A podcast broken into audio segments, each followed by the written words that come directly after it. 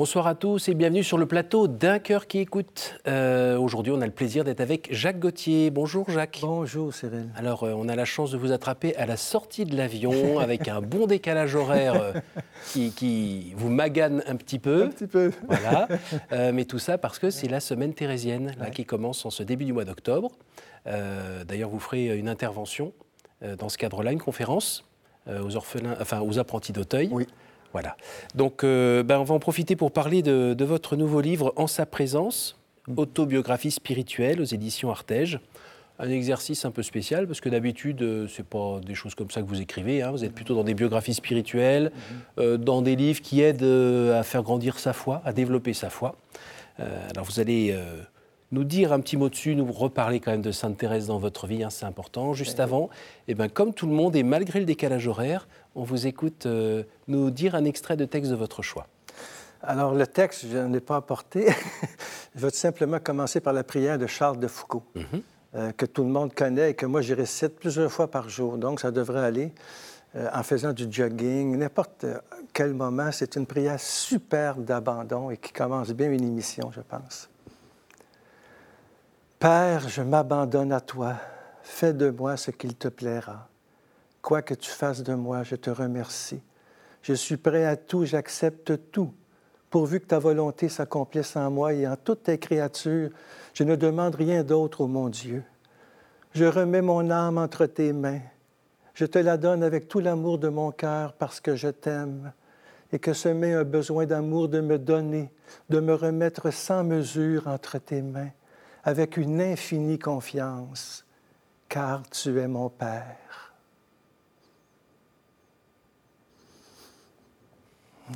Comment on dit euh, cette prière euh, quand on a passé 70 ans par rapport à quand on en avait 50, euh, 30 Là où c'est dur, c'est quand on dit Je m'abandonne à toi, fais de moi ce qu'il te plaira. Quoi que tu fasses, je te remercie. Je suis prêt à tout, j'accepte tout.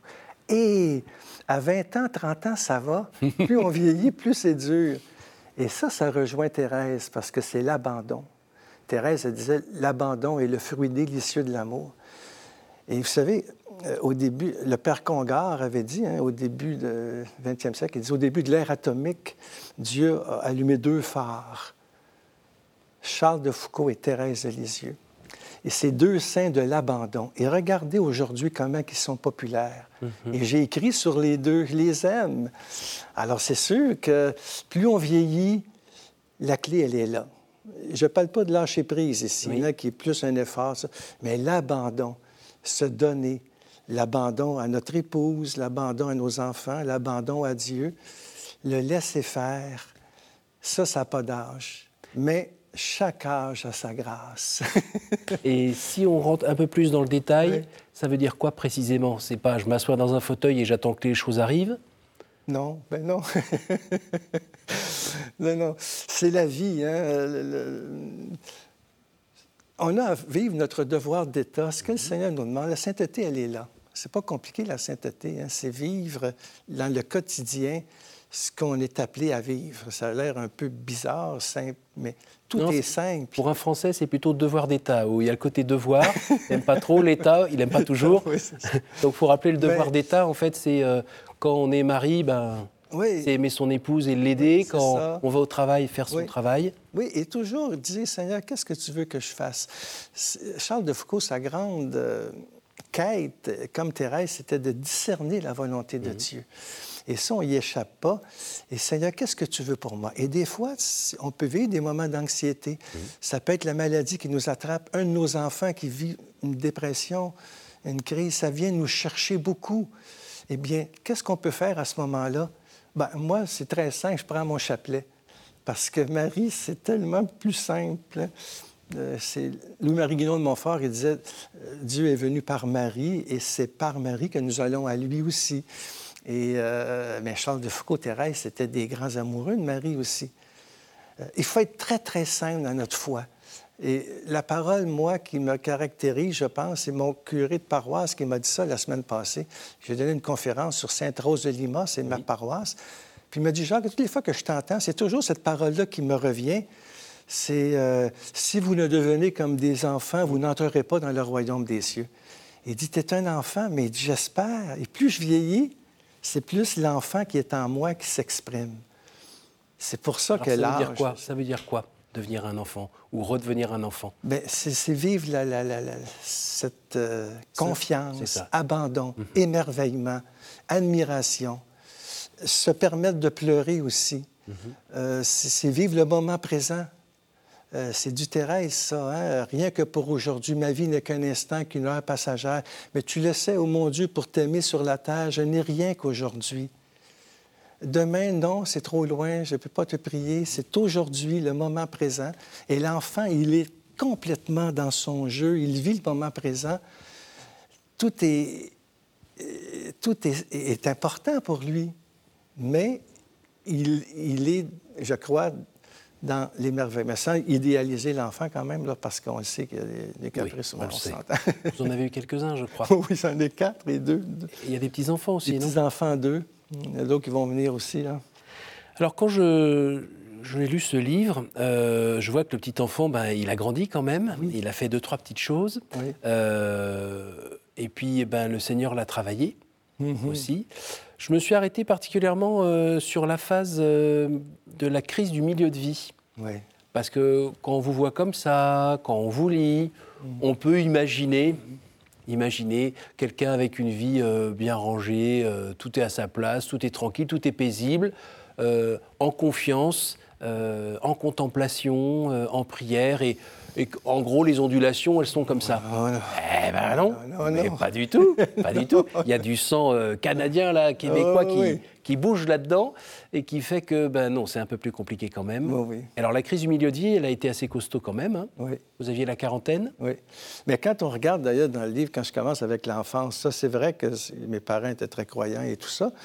Mais à l'adolescence aussi, c'était la période hippie. Euh, c'est vraiment un rock and roll. Puis. Euh, mais, je voulais pas en parler parce que dans le livre il y a des photos et. Euh, non, non, je le sais. ça m'a fait sourire. Je mais voulais quand même. Je parle de ça parce que la quarantaine, c'est une seconde adolescence. Mhm. Où l'adolescent qui est en nous, justement, s'en va, et c'est l'adulte. Euh, et la quarantaine, pour moi, c'est une crise du désir. Et il y a énormément de choses qui bougent à cet âge-là, entre 38 et 42, hein, d'après les études. Bon, mhm. moi, j'avais fait ces études-là quand j'étais professeur à l'Université Saint-Paul. Mes étudiants ont travaillé pour moi. Ils ont fait plusieurs mémoires de maîtrise là-dessus. Et j'avais publié un petit livre dans le temps, là, qui est encore d'ailleurs, qui existe encore, la crise de la quarantaine. Alors c'est vrai que ça a été costaud parce que j'ai vécu une nuit de la foi. Euh, c'est comme Dieu, il ne m'était pas présent et j'aimais beaucoup Saint-Jean de la Croix, mais j'ai non. Ça ne disait plus rien. la messe n'avait plus beaucoup de goût. C'était très, très long. Vous essayez d'être fidèle à cette messe quand même, et on sentait euh, voilà, une certaine assédie, on va dire. Ceux qui m'ont fait vraiment du bien, c'est des Français. C'est pas des saints, mais c'est pas grave. C'est, euh, en fin de compte, Jacques Brel, Léo Ferré. Et eux autres, ils me rentraient dans le corps parce qu'il y avait tout des écorchés vifs. Hein. Mm-hmm. Et moi, j'aime beaucoup la poésie et ça venait me chercher.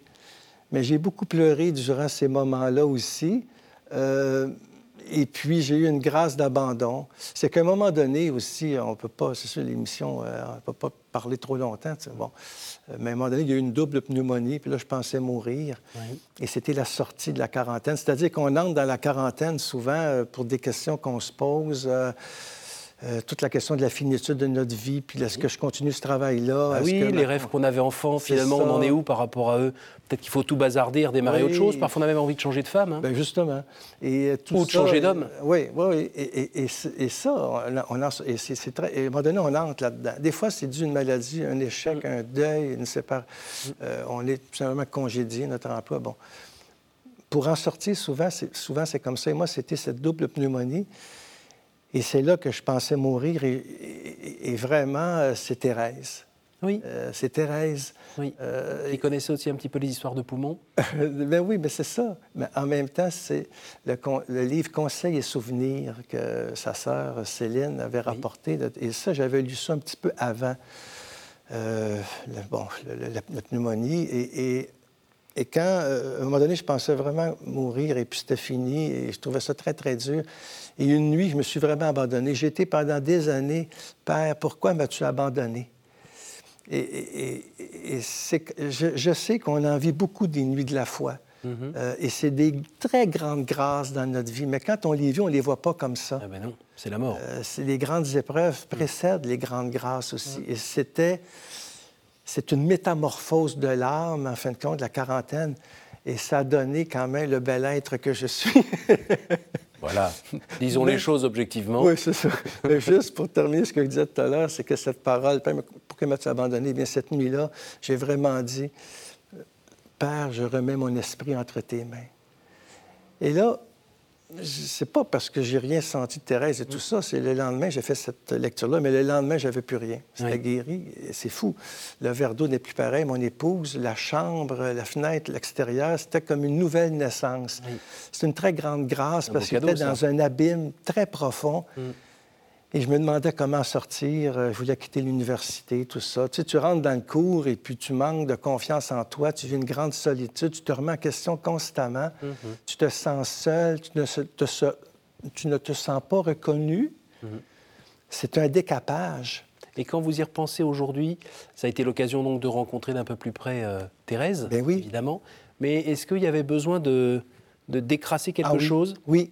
Puis de, quelle nature ce qu'il y avait à décrasser? C'était le, ben, c'est encore sensible au regard des autres. C'est encore aujourd'hui, Cyril, c'est-à-dire il faut que je me décrasse de la recherche de moi-même.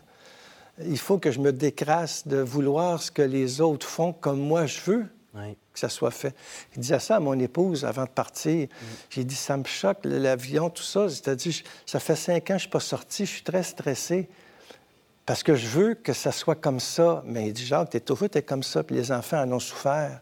Mm. Tu veux, comme toi, tu veux que ça soit. Il dit, c'est vrai. Mais il dit, t'es moins pire aujourd'hui. mais c'est juste, il y a du travail à faire encore. Euh, et on n'a jamais fini de renaître. On n'a jamais fini de naître sans cesse. Et c'est une très grande grâce. C'est la croix. C'est ça, la croix. Mm. C'est un décentrement de soi pour le regarder, lui et lui dit comme Thérèse, je te rends grâce, Seigneur, pour ma misère, parce que ta miséricorde peut s'exercer. Je me sens tellement petit que c'est toi qui es ma force.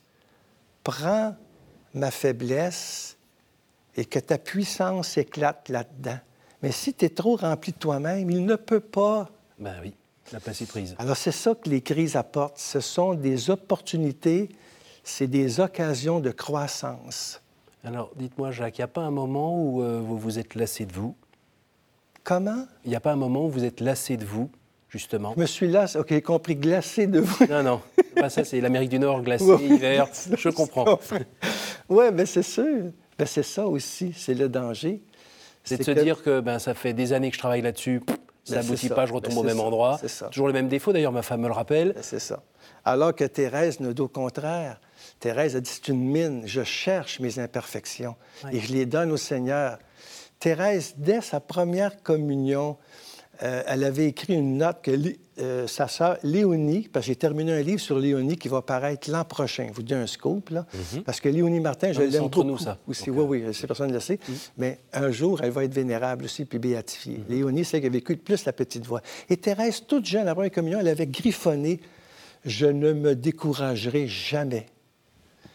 Et Léonie, ça l'a tellement aidé parce qu'on sait dans sa vie comment. Alors, on n'embarquera pas dans Léonie parce que c'est un autre truc, là, mais elle était tellement blessée et c'est celle qui a vécu plus la petite voix. Eh bien, se lasser de soi, c'est un peu se décourager, décourager de la miséricorde. Au contraire, notre misère est l'occasion, justement, au Seigneur que sa miséricorde s'exerce. C'est sûr que ça a l'air facile et plaqué, je te dis là, mais je, je vous le dis, même les personnes qui m'écoutaient, je le vis. Je me sens très misérable et en même temps, je suis tellement content de l'être. C'est fou, ce que je n'étais pas à la quarantaine. Ma faiblesse, c'est ma force. C'est Saint Paul qui le dit. alors ça, c'est beau à entendre. Après, quand on le vit, c'est encore mieux. Oui, on le vit là. Ça, c'est pas des mots. C'est pas des mots, c'est parce que vous êtes poète. Oui. ça sonne bien. Ah, ma faiblesse, c'est ma force. ça doit être un oxymore ou quelque chose comme ça. ça claque bien. Ah, ça claque. Et en vrai. C'est vrai. Parce que c'est une grande libération. On n'a pas à prouver quoi que, ce soit à personne. Mm-hmm. On n'a pas à performer. Oui. Il suffit d'être. Mais pour autant, je ne me prélasse pas tranquillement dans, dans mes défauts. Est d'accord. Pas du tout. C'est plutôt l'occasion d'avoir une rencontre avec le Seigneur qui vient m'aider pour me sortir de cet endroit où je me suis encore cassé la figure. Mais quand on sait comme on est, nous, on ne s'étonne pas des défauts des autres, parce qu'on les voit, les nôtres. C'est ça le chemin de la perfection. François, le pape François, reprend beaucoup ça de Thérèse. Thérèse a dit la perfection, tu ne dois pas s'étonner des défauts des autres. C'est très simple. Alors, euh, déjà là, on a un grand pas. La jalousie, l'envie, là, c'est viscéral à nous. À un moment donné, on l'a pu, ça. On trouve les autres beaux. Ah, ah, ça, c'est bien qu'il le fasse, j'aurais pas besoin de le faire. Ou bien, tiens, son charisme vient enrichir le corps dont je fais partie. C'est qu'on se décentre de soi. C'est la liberté. Oui. Moi, je me dis, c'est tellement une grâce de vieillir. J'aimerais ça vivre très, très vieux. Parce que chaque âge a sa grâce, comme je disais. Mhm. Mais en même temps, je ne sais pas, on devient plus libre. On s'en fait moins. Oui. Et on donne au Seigneur des trucs qui nous dépassent. On lui donne. Alors, vous parlez de l'âge. Eh bien, moi, je pense à la Thérèse, justement. Oui, oui. Elle est morte assez jeune. Oui. Et qu'est-ce que vous, un homme d'âge mûr et respectable, avez encore à recevoir du- d'une jeune femme, d'une jeune fille comme ça, aussi jeune? C'est parce que c'est une ruse de l'Esprit Saint, Thérèse. Ça a l'air de rien. c'est Emmanuel Mounier qui disait ça. Mais c'est des trésors. Écoute, là, ça fait quand même depuis euh, 1995. J'en démarre pas. Ça fait une douzaine de livres. Je, serais- je la découvre à chaque fois. Elle est attachante parce qu'elle n'est pas moralisatrice. Oui. Elle nous relève par cette légèreté de l'être. C'est pas seulement Milan Kundera qui a dit ça aussi, Thérèse, elle le vit. Cette légèreté de l'être où on ne s'appuie pas sur soi, mais sur Dieu. Hein, Dans un poème, elle dit Appuyé sans aucun appui, je vais me consumant d'amour. C'est l'amour, Thérèse, et on se rend compte que c'est pour ça que Piaf l'aimait tellement, d'ailleurs. Et Bernanos aussi. Et c'est pour ça qu'elle est, elle est attachante, c'est une amoureuse. C'est très difficile d'en parler parce que ça, euh, je ne sais pas si ça paraît à l'écran, là, mais je l'aime, Thérèse. Et, et il, faut, il faut plonger dedans. Alors, il y a des gens parfois qui sont un peu rebutés par, euh, Eh oui. par le style, Eh oui. par, euh, par les roses, par les. Eh oui. Qui, euh, voilà. Mais c'est ça, c'est pour ça le, le, le- le fait- le Ce que vous nous conseillez de faire, c'est d'aller dedans? Oui, oui, d'aller dedans. Et moi, j'essaie d'initier à aller dedans. C'est pour ça le, le, livre est publié aussi, édition première partie. C'est Thérèse Martin, Un fabuleux destin. Bon, c'est ça le titre. Bon. Alors, bon, ben ça, c'est une approche que je fais très conviviale avec Thérèse, où euh, je lui pose des questions, en fin de compte. euh, C'est-à-dire, c'est une lettre ouverte.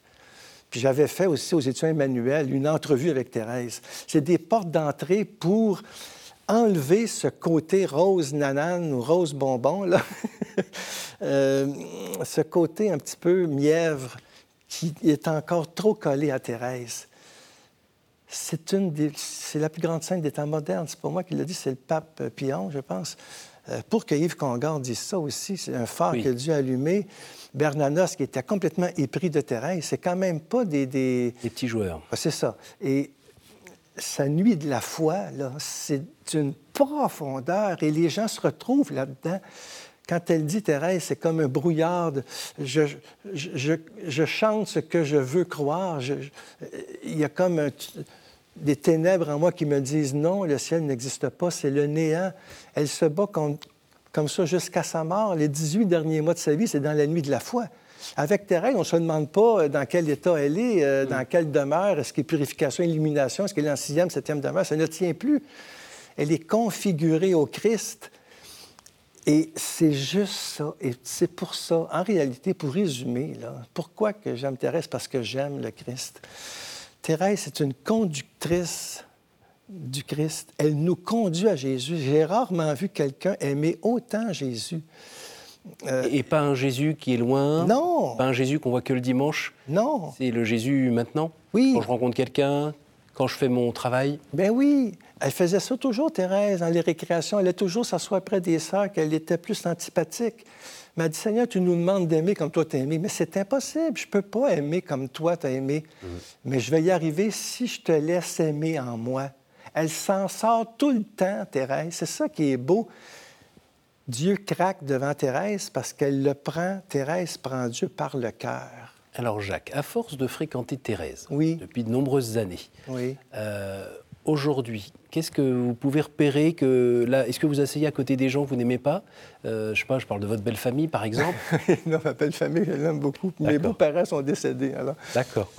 Mais je veux dire pratiquement, est-ce qu'il y a des, des actes que vous arrivez à poser aujourd'hui, concrets, dont vous pouvez nous parler? Oui. euh, Ou justement c'est Thérèse qui vous a Oui, incité à le oui, faire? oui, il y a plein de trucs. euh, Vous jetez des aiguilles exprès chez vous pour les ramasser une par une par terre Par exemple, tous les livres, par exemple, j'ai écrit tout le temps que j'ai pris. M'a, j'ai pas été aussi présent avec mes enfants. Je l'écris dans mon autobiographie. L'autobiographie, c'est pas le rose nanane non plus. Là, Euh, il y a beaucoup de souffrance là-dedans. C'est ma vie.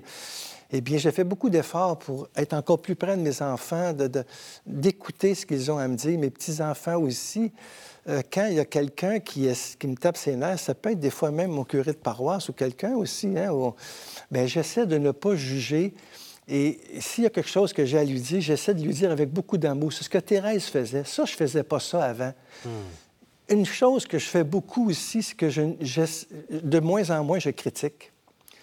Euh, ça, c'est fatigant, là, toujours râler. Et puis, des fois, en France, on, on est fort là-dessus, mais au Québec aussi. Hein? Bon, c'est un côté latin. On peut-tu aussi s'émerveiller? On sait que l'Église n'est pas parfaite. On sait qu'il y a des abus, tout ça. Mais l'Église, c'est toi, c'est moi. Et puis, elle est belle. Regarde ses seins. C'est le plus beau visage de l'Église. La sainteté, c'est son plus beau visage. Donc, Thérèse qui a dit, hein, au cœur de l'Église, je serai l'amour. Avec Thérèse, j'aime l'Église de plus en plus, à tel point que je suis prêt à donner ma vie pour l'Église. Et ça, c'est pas des blagues. Parce que j'ai un blog, une chaîne YouTube, et des fois, c'est même attaqué, euh, des toutes sortes de trucs qui arrivent, là, parce que ma foi, elle est, je l'exprime beaucoup. Et je sais que pour certains, des fois, ça, ça ne, ça ne leur plaît pas, mais moi, je n'ai rien à perdre. Euh, c'est vraiment Non, Jésus Juste que un je ciel suis. à gagner. C'est- Jésus. Jacques, on arrive à la fin de, de cette émission et euh, je vous remercie de gérer aussi bien le décalage horaire. Est-ce que vous euh, pourriez- bonnes questions. C'est bon, il va avec le numéro 7. En dehors de la Sainte Famille, quel est le personnage biblique qui vous touche le plus en ce moment? Ah, en ce moment, Mhm. ah, en ce moment, ben c'est Marie. Ah ben c'est vrai en dehors de la Sainte Famille. Vous avez bien, bien cerné la question. Moi, je... euh, ben, tout de suite, j'ai pensé à Isaïe à cause de son côté poète, prophète. Mais il y a Job aussi qui, qui est toujours là, pas loin, euh, dans, dans- dans- dans cette, euh, cette nuit hein, qu'il vit. Euh, il ne comprend pas trop Dieu, mais qui respecte le silence et qui ne discute pas avec, à un moment donné, qui s'abandonne. Vous vous sentez encore un peu dans la nuit là ou pas? Non, là, ça va, mais il y a des moments, oui. Mais c'est normal maintenant. Oui. Je ne me pose pas cette question-là, moi. Fait partie de a votre vie. raison, c'est d'une grande sécheresse, par exemple. Mais tous les matins, je suis fidèle. Ça fait maintenant 25 ans. Ça, c'est la clé, hein? La clé de la sainteté, pour moi, c'est bon, c'est l'amour, mais c'est vraiment la raison. Le cœur à cœur. Mais ça, j'en avais parlé quand j'ai fait un livre sur le père Caffarel. Ça, c'est ma marotte. Et la plupart des retraites que je donne aux, aux prêtres, à, à beaucoup de gens, c'est sur l'oraison. Donc Ça, tous les jours Tous les, les jours, matins? Tous les matins. Deux Et- heures? Euh, non. Trois quarts d'heure. Un autre chiffre s'il vous plaît. Alors, quatre. Quelle est pour vous la plus belle fête? Ah, pour moi, la plus belle fête, c'est oh, ouais, c'est des questions qui me prennent au dépourvu. Euh, Spontanément, c'est Noël, mais je sais que c'est Pâques. Mais Noël, c'est à cause des enfants, de la famille, euh, et puis la naissance, euh, et cette incarnation, c'est Thérèse de l'enfant Jésus aussi. Euh, il y a, il y a quelque bien. chose là de, de- de- de- de magique le soir de Noël. Et on sait comment Dieu travaille beaucoup le soir. Et j'avais même lu à quelque part que c'était le soir de Noël, c'est là où il y a le plus d'âmes du purgatoire qui sont délivrées. J'avais déjà lu ça à quelque part. D'accord. Une dernière pour la route? Ah ben oui. Je vous écoute. Euh, ah oui, c'est vrai, c'est. Ben alors huit.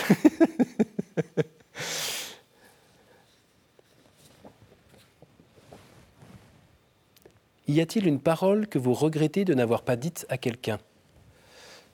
Hmm, Peut-être à mes enfants de ne pas l'avoir assez dit que je les aimais. Aujourd'hui, je le dis peut-être trop, là. Mais plus jeune, j'aurais pu. Hmm. Parce qu'il y en a, je sais, qui ont été plus ou moins blessés, en tout cas deux, entre autres, plus. Mais en même temps, il ne faut pas dramatiser parce que nous, une famille qui est très, ce que je trouve de plus beau avec mes enfants, c'est qu'ils ont tellement de belles relations entre eux et on s'entraide énormément. Mais j'aurais pu davantage être présent dans ce qu'ils vivaient et leur dire que je les aimais. Mais c'est comme ça. Mais ce que j'ai appris, il n'est jamais trop tard pour reprendre une relation. Il n'est jamais trop tard pour approfondir une relation. Et c'est ça qui est beau. Merci beaucoup. Euh, alors, je vous appelle Thérèse Gauthier ou Jacques On garde Jacques Merci Jacques. Merci beaucoup d'être venu nous, nous, partager tout cela. Euh, et encore merci de l'avoir fait euh, à la sortie de l'avion pour honorer la semaine thérésienne. Merci de m'avoir invité. Merci à vous tous pour votre fidélité. Je vous rappelle le titre de ce livre, En sa présence, autobiographie spirituelle, Jacques Gauthier aux éditions Artege. Sur notre site www.kto.tv, vous retrouverez ce programme. N'hésitez pas à le partager autour de vous. Et moi, je vous souhaite une très bonne semaine. Au revoir. you